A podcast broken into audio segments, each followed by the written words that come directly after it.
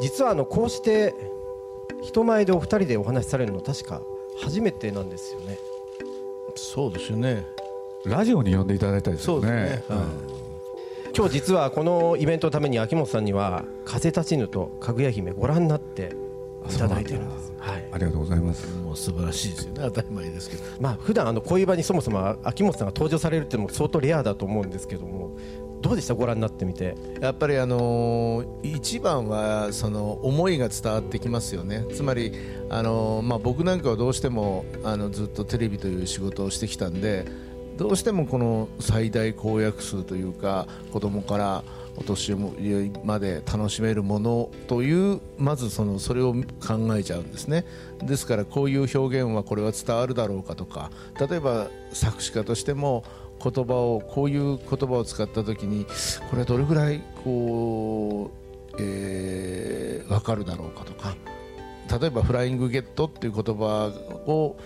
これこれでタイトルいこうかなと思った時にフライングゲットフラゲフラゲっていうのをどれぐらいの方がご存知なんだろうってことを一瞬でも考えちゃうんですけどやっぱりもう心が洗われるかのようにこの2作品がやっぱり監督のもちろんオーディエンスを考えていらっしゃるのかもしれないけどやっぱりまずその監督からのメッセージというかねそこがシンプルで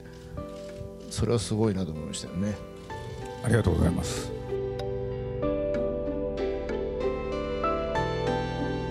鈴木敏夫のジブリ汗まみれ。今週は9月23日にスペース FS 汐留で行われた風立ちぬかぐや姫の物語。ブルーレイ &DVD 発売記念。鈴木敏夫×秋元康。公開特別対談。どうなる？エンターテインメントのこれからの模様をお送りします。日本のエンターテインメント界を代表するプロデューサー2人の頂上初対談。司会は2人をよく知る日本テレビの依田健一さん。まずはこんなお話から。実を言うと「かぐや姫」っていう作品は、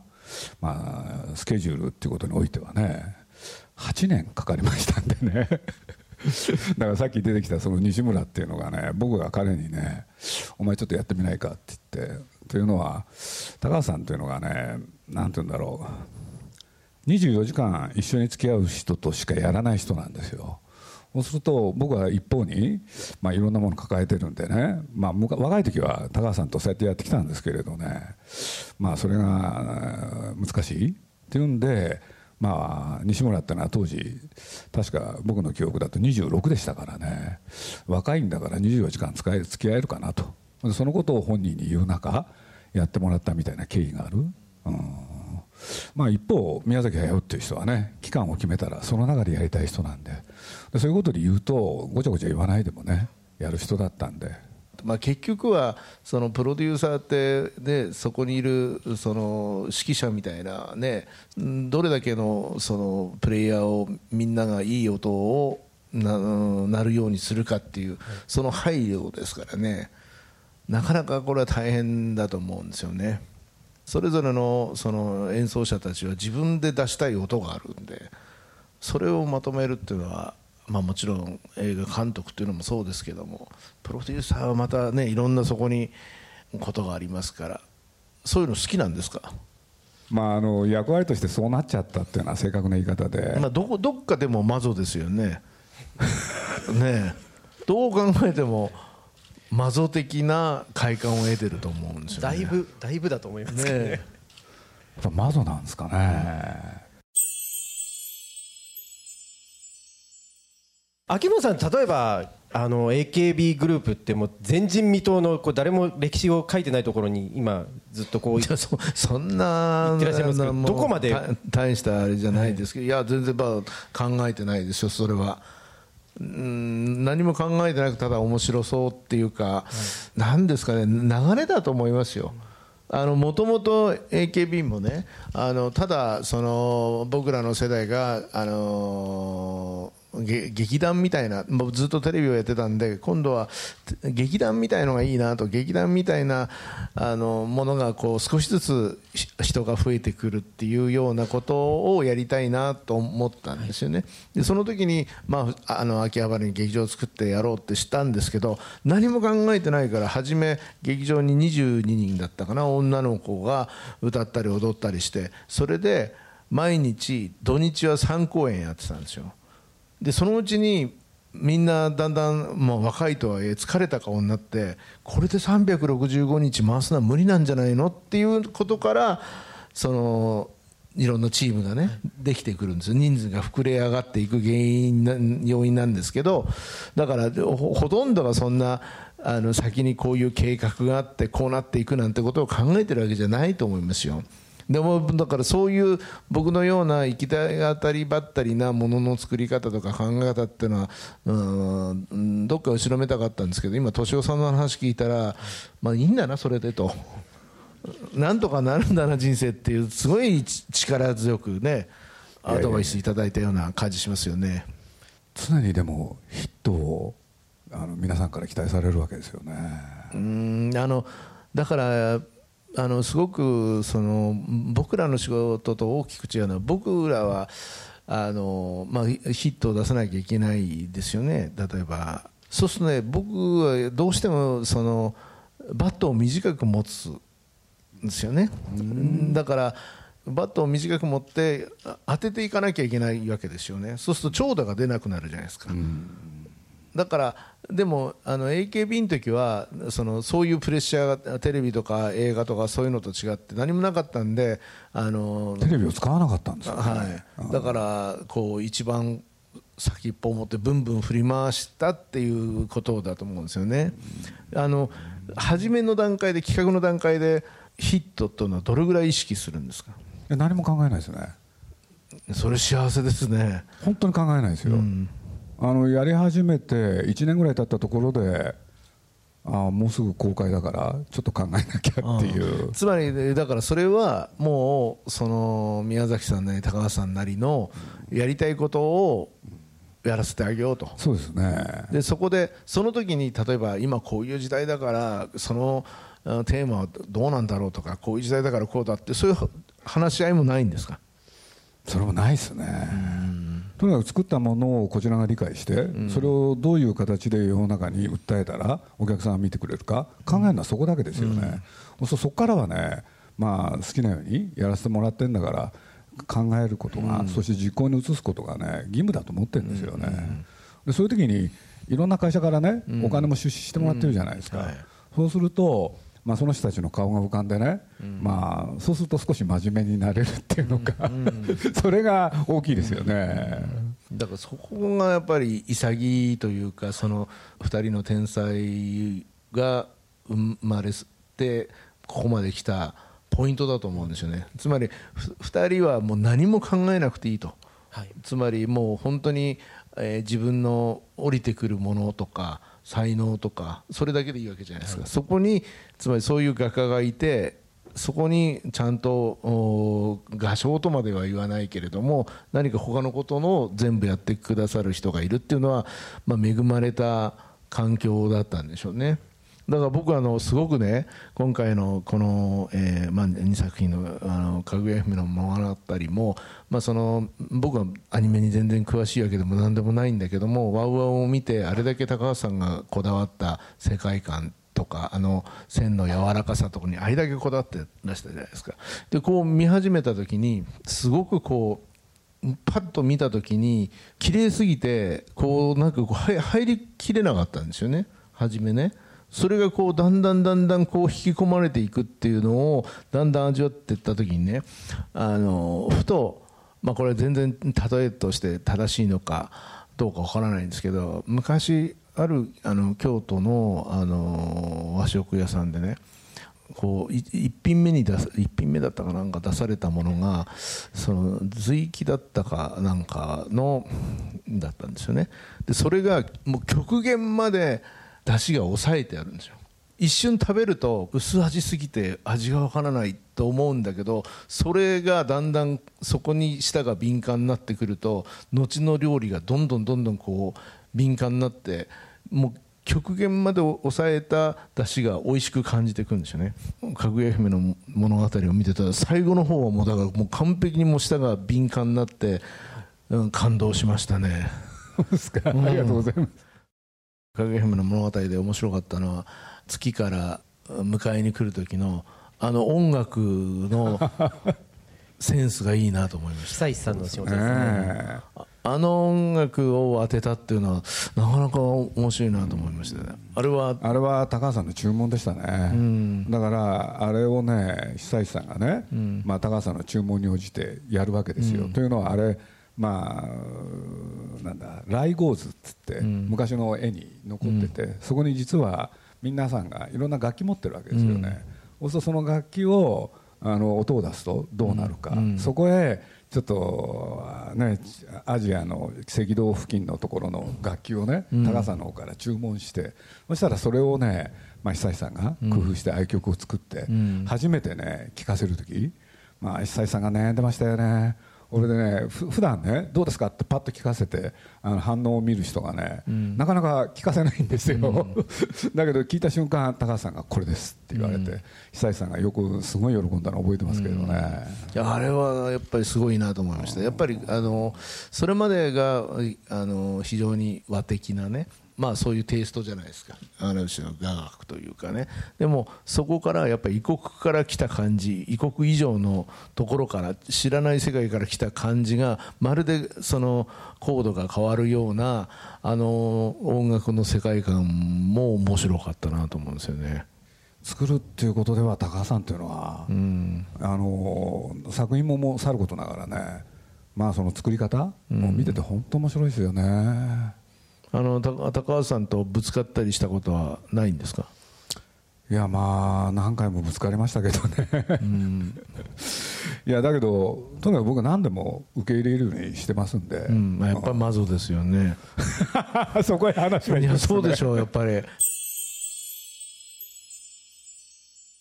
あの鈴木さんって秋元さんのプロデューサーとしての仕事ってずっとどういうふうにご覧になってたんですか？あの本当のこと言うと見えにくいですよねだって AKB がどうしたとか、まあ、おにゃんこはね、はい、いろいろご自身でも言ってらっしゃるみたいだけど、それで一方で、ね、美空ひばりさんのああいう川の流れのようにとか、映画をお作りになったりとか、い。ろいろやってらっしゃるけれど、だから大きく言うと、いろんな肩書きがあるんだけれど、やっぱりプロデュース、でプロデュースの中で自分が出ていかなきゃいけない、ある役割も担われる、でそういうことで言うとね、もう手が何本いってあるんだろうっていう方ですよね。で何しろ元にあるのはね自分の才能でしょ？そこがやっぱりすごいですよね。やっぱり自分がこう作るというよりもいろんな方に協力してもらってものを作る方が本当は好きなんですよね。だけど人間力というかやっぱりそこをこう巻き込む力が欠如してることが自分の中で分かるんですよね、その人を引きつけるからその例えば宮崎さんも高橋さんもやっぱ離れようとしないじゃないですか。どんなに、えー、いろんなことを言っても。で逆にいろんなことも言えるというこの信頼関係を作るっていうのがこれはなかなか難しいことだと思うんですよ、ね、それはねだけど実に簡単ですよ。僕の送ってきた人生と関係あると思うんですよね、でどういうことかって言ったらやっぱり宮崎駿それから高畑勲天才にして才能があるじゃないですか、でそういう人って大概そうなんですけど人間的に問題があるんですよね。そう人間的に問題がある人とそれこそマゾヒスティックに忍耐と我慢でやってきたわけわけでしょ、そしたらやっぱり僕はね立派な人間になりますよね。育てられるってことですね。鍛えられると。やっぱり本当自分でもねなんでこんな立派なんだろうって。いやだからあの秋元さんの話を聞いてるとねそういう状態に陥らないもん。うん、だって自分で才能を出さなきゃいけないんだもん。だからどっかで、ね、人間としては問題がある部分もね、うん、あるんじゃないかなとかね、うん、だってそれがないと才能は出せないから。いやありますよ、うん、だって才能とそれって関係あるもん、うんその人間二通りいてやっぱりそこにこんがらがった糸があった時にそれをほぐすか切るかなんですよ。敏夫さんは確実にほぐすんですよね。このだからだからもう究極のドマゾなんだと思うんですよ、僕ねあの井戸が絡んだやつをね一本にするのが好きなんですよね。そうでしょうね。だからだから実は実はですよ、うん、もうねこのプロデューサーはトラブルを待ってるんですよいるじゃないですか。そういうなんか事件になると、なんかどうしたっつって出てくる。だからこれがスムーズに多分宮崎さんも高橋さんも何もなくスーッと公開も間に合って何事もなくいくと絶対に俺は何なんだと、はい、俺は生きてるのかっていうことを問いかける哲学者だと思うんですよね。やっぱ無理難題好きですね。確かにっていうのかそういう人間になっちゃったんですよね、うん。確かに誰も解決できないと思うことに挑むから、まあ、次があるっていう感じなんですかね、うん、うん、だからやっぱりそそれがやっぱり実はその才能なんですよ。その条件反射のように何かトラブル起きた時にこうだっていう道が見える瞬間が好きなんですよ。多分お好きなんですよ。だから多分高橋さんが初めから遅れることを前提に手を打とうと思えば打てるんだけどそれでは燃えないんですよ。もう公開ギリギリになって今度こそこれやんないとダメだっていう時に間に合わないってことを言われたいんですよね。多分。やっぱそこまで追い詰められないとなんか燃えないんだと思うんですよね。もうだからこう本当だから本当にこう殴り合ったふりじゃダメなんです。全然燃えないです。本気で殴ってもう歯が折れるぐらいな感じの時に初めてなんだよって言えるんだと思うんですね、あの映画がどうこれからどうなるのかとかそれこそアニメーションもこの両巨頭が集大成をまあ終えたというかですね作ってしまうと鈴木さんアニメーション業界ってこれからどうなるんですか？いや新しい時代迎えるんですよどうせ。ねまあ名前がねアニメーションっていう名前なのかどうか分かんないけれど誰かがどっかで始める？そういうもんだと思いますよ。だから宮崎駿と高畑の時代は終わった？っていうのか終わらせたいんですけれどね。注目してる若手とかはいるんですか？諸般の事情によって日本から出にくいと思ってるんですよ、多分アジアかなって。なるほど。これで何かやりたい人はね日本でそういうとこ行きゃいいんじゃないかなって、でそこで何か出てくるのをねみんなが楽しむ、なんかそんな時代が来るんじゃないかなってまあ楽天的かもしれないけど思ってるんですけれどね、いろいろアジアの方もやってらっしゃいますよね。そうですね。今あのインドネシアとかありますよね。あのなんでなんですかあれ？まあ、あのたまたま今、やっぱりインターネットの力が大きいですよね、インターネットを見たその海外の皆さんがやりたいっていうんで、初めは本当あの、タイからだったんですけど、あのタイよりも、まあ、インドネシアが先になったんですけど、あとフィリピンとか。まあ、いろんなところがあるんですけどでも結局、まあまあ、僕らは、うん、どうなるか、ね、その行き当たりばったりのが面白いと思ってるんですけどでもこう今のお話を伺っててね結局あの将来のその未来のエンターテインメントがどうなるかっていうのはマーケティングをしてる限りはダメだろうなと思うんですよね。あのマーケティングから何も生まれないじゃないですか。それよりもやっぱりその誰かの思いかあるいはそのね誰かの思いじゃなくてもそのひょんなことからなんだよってこのひょんなことっていうのがまあそうそうそれがどれだけあるかと。だからもしかしたら今みんな、うん、宮崎さんとかね高橋さんとかを探してるし宮崎さんになりたい高橋さんになりたいと思ってる人もいっぱいいると思うんだけどやっぱりそこに鈴木敏夫さんとかなんかこう化学反応を起こす出会いがないと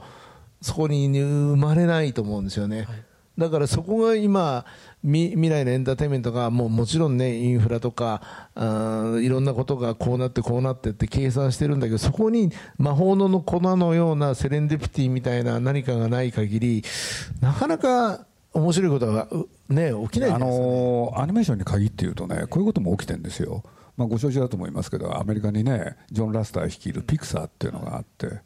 そうするとね、まあ、僕そこと30年付き合ってきてほんでまあ行くたびにねある日はっと気が付いたことがあってほんでそれは何かって言ったら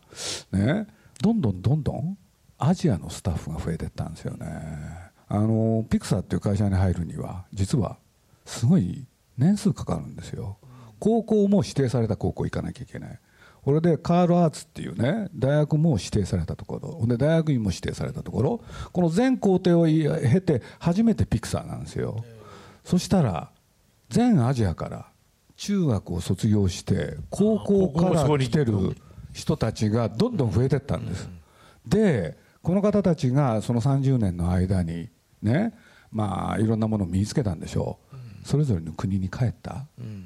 でそのアニメーションに限って言うならタイだマレーシア、うん、そこら辺でねその人たちがね、うん、国へ帰って自分たちでスタジオを作って、うん、そして後進の指導に当たる、これが始まったんですよ、っていうのがもう随分経ってるんです、だからもう気が付いたらね世界のね、まあ、いわゆる短編のアニメーションのすごい作品、まあ、今なんかほとんどタイとマレーシア、そういうことになっちゃったんですよね、例えば日本でねそれこそパチンコっていうのがあって、うん、そのパチンコのアニメーション、うん、80%はもうすでに全てタイで作られてる、うん、ってなこと起きてるわけですよ、ね日本が中で、ね、誰かいないかって探してる間に、向こうの方でいろんなことも起きてんじゃないかなっていう、そうですね。やっぱりそのテニスの錦織君とかがねやっぱり海外でそのテニスを学ぶっていうことが、今までのところから離れてるのかもしれないですよね。なんかちょっと日本という枠からなんか違うものを見た方が、でもなんか僕はなんか期待してるのはやっぱりね、やっぱり人間力じゃないかと思うんですよ。やっぱりそのもっとねだんだんへんてこな人がこういなくなってきてんじゃないかっていうことの方がちょっとこう物足りないっていうか例えば僕らはテレビの仕事をしてて昔やっぱりテレビ屋っていう人たちのも変な人たちがいっぱいいたんですよ。すごくわかります。どうしても技術とかそういうところからいくとだんだんこう平均化していっちゃうじゃないですか、やっぱりなんかこの突出した人っていうのはやっぱりその変人でね、あのみんなが見てるものと違うところを見てるとか、なんかそこが面白くないですか？自分はそうなんだというこのなんですかねあの決めつけることってっていうのが信仰ですよね、うん、だからやっぱりねそのそれがもうみんなみんな周りはどうなんだろうとか、うん、あのみんながこう言ってるからとかっていうそのことをやってる間は日本から出ないような気がするんですよね。だからでもだからすごくこう謎が解けるのはそのスタジオジブリはどうしてここまで来られたかというとやっぱり変人だからですよ。だからこうみんながまとまってそのある種のなんですかね、えー、アニメを作るそのマニュアルみたいなねあるいは考え方みたいなのが一致していけば一致していくほどあのつまらなくなるんじゃないかとだからもしかしたらそのそういう技術力とかねはもうアジアのにだんだんだんだんもうかなわなくなってくるんじゃないかとだけど日本にはこんな人間力があるぞっていうのが最終的に勝つような気がするんですけどね。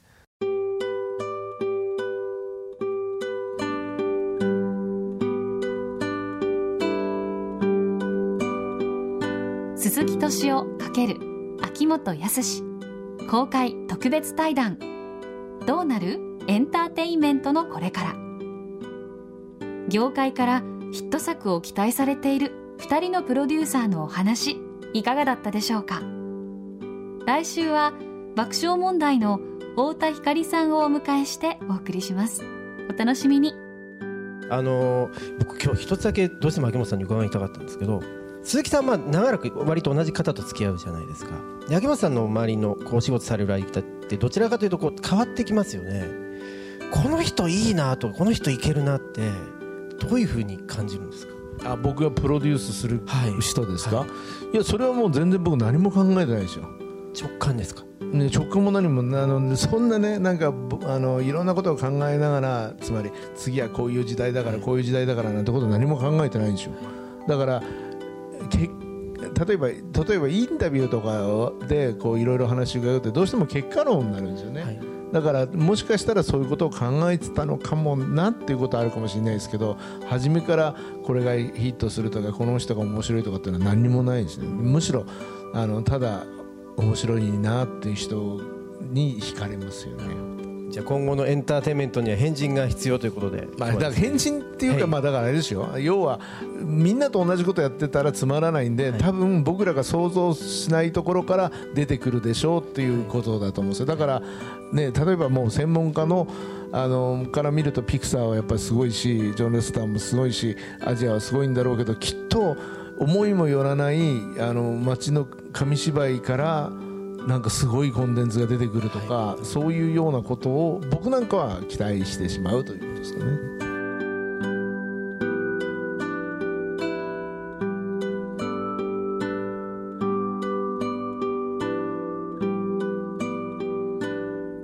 敏夫のジブリ汗まみれ。この番組はウォルト・ディズニー・スタジオ・ジャパン。町のホットステーションローソン。アサヒ飲料。日清製粉グループ。立ち止まらない保険。MS&AD 三井住友海上。au の提供でお送りしました。